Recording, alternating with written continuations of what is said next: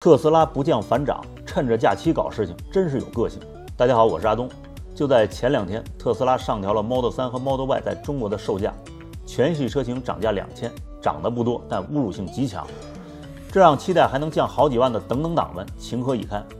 对于定价策略，马斯克在2023年第一季度财报的电话会中表示，特斯拉的价格调整并非为了市场竞争，更关注的是人们是否喜欢特斯拉的车，价格是否可以负担。但网友却说这是特斯拉在为新建的爆炸买单呢。还有人说特斯拉也是想讲点人情世故，避免激化中国同行赤裸裸的仇恨，从侧面维护一下和地方的关系。这还真是带入感情的思考问题了，想的有点多。其实自打去年以来，特斯拉就在全球范围内打响了价格战，特别是今年的年初，特斯拉中国对 Model 3和 Model Y 两款车大幅调价，一降就是两万到四点八万元。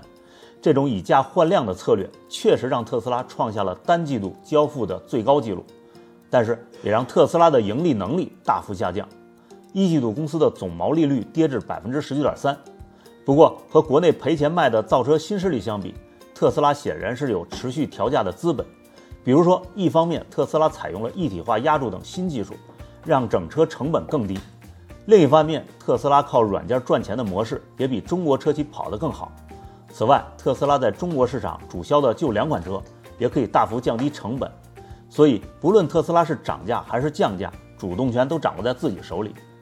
本次的特斯拉小幅涨价，还可以降低消费者的预期，避免消费者的长期持币待购。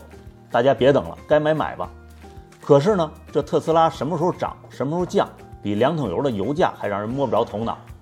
也可能人家真有大数据模型来分析。绝非咱们今天一段视频看的这么简单，但是中国的新能源车企就会比较被动，每次特斯拉的调价都会给很多的车企带来恐慌，比如 Model 3和 Model Y 一旦大幅降价，就会对同级别的车型造成碾压，像领跑、哪吒、蔚来、小鹏等等都会承受很大的压力。在这种销量此消彼长的情况下，好多企业无奈跟进，或者推出保价等措施，还得跟吵着要维权的用户们较劲。其实就是为了要稳住基本盘，先活下去，再保留跟特斯拉决一死战的能力。所以，无论特斯拉是降价还是涨价，其实都是基于对中国市场的深入研究，